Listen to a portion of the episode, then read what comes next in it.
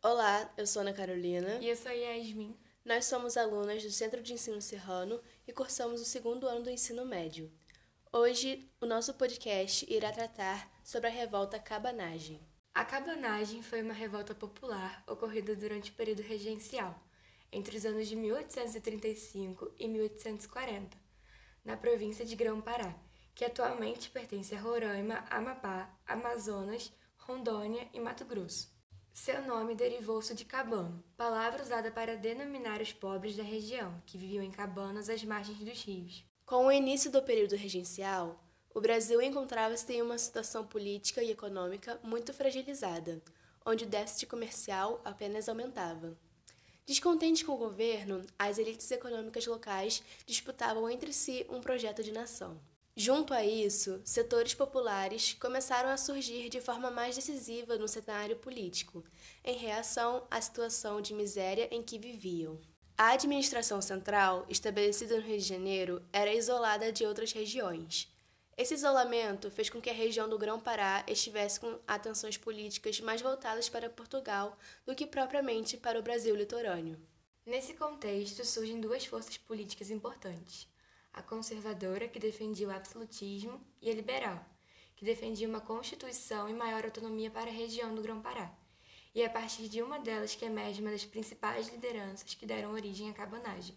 Entre as revoltas regenciais, a cabanagem foi a única que o povo conseguiu subir ao poder, pelo menos por um curto período de tempo. A cabanagem foi formada por diferentes classes sociais, as quais tinham diferentes motivos para a revolta. A camada pobre, composta por índios e mestiços, estava indignada com a situação miserável em que vivia. Sentia um sentimento de abandono em relação ao governo central. Além disso, estava insatisfeita com os privilégios das oligarquias locais. Já a elite, composta pela classe média e por grandes fazendeiros e comerciantes da região, estava descontente com a situação política local, visto que o presidente da província, nomeado pelo governo regencial, não lhe agradava. O objetivo principal da cabanagem foi a independência da província do Grão-Pará, onde seria instalado um governo republicano. Porém, cada grupo tinha seus interesses principais. O povo buscava melhorar suas condições de vida, como moradia, trabalho e alimentação, e a elite focava-se no âmbito político, queria maior participação nas decisões administrativas e políticas. Em 1835, um movimento organizado pelo fazendeiro Félix Clemente Malcher e Francisco Vinagre tomou Belém, a capital da província. Prendeu e executou o presidente Bernardo Lobo de Souza. Então, os cabanos instalaram um novo governo chefiado por Malcher. Desacordos entre Francisco Vinagre e o novo presidente eram comuns, já que este era mais identificado com os interesses do grupo dominante derrotado.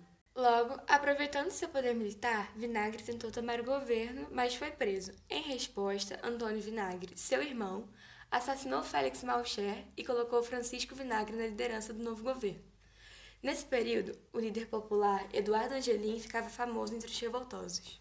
Paralelamente, houve o um enfraquecimento da revolta, visto que grande parte da elite deixara a causa.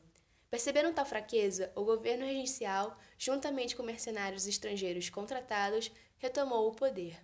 No entanto, a ampla adesão popular do movimento fez com que outra tomada ocorresse. Com um exército de 3 mil homens liderado por Angelim, os cabanos retomaram a capital e proclamaram um governo republicano independente, controlado pelo mesmo.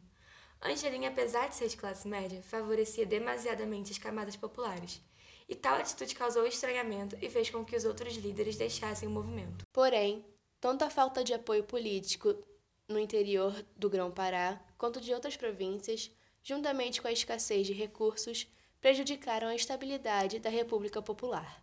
Logo, com sucessivas investidas militares imperiais, o movimento cabano foi se enfraquecendo.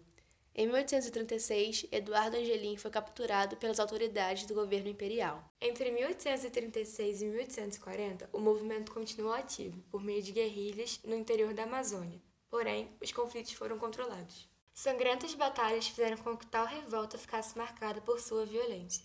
Estima-se que mais de 30 mil pessoas foram mortas durante os confrontos, o que na época representava algo em torno de mais de 30% da população local.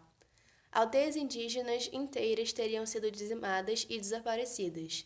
O desfecho do conflito, no ano de 1840, marcava também o fim do período mais crítico de instabilidade do Império, e com o golpe da maioridade, Dom Pedro II, aos 14 anos, tornava-se o segundo imperador do Brasil.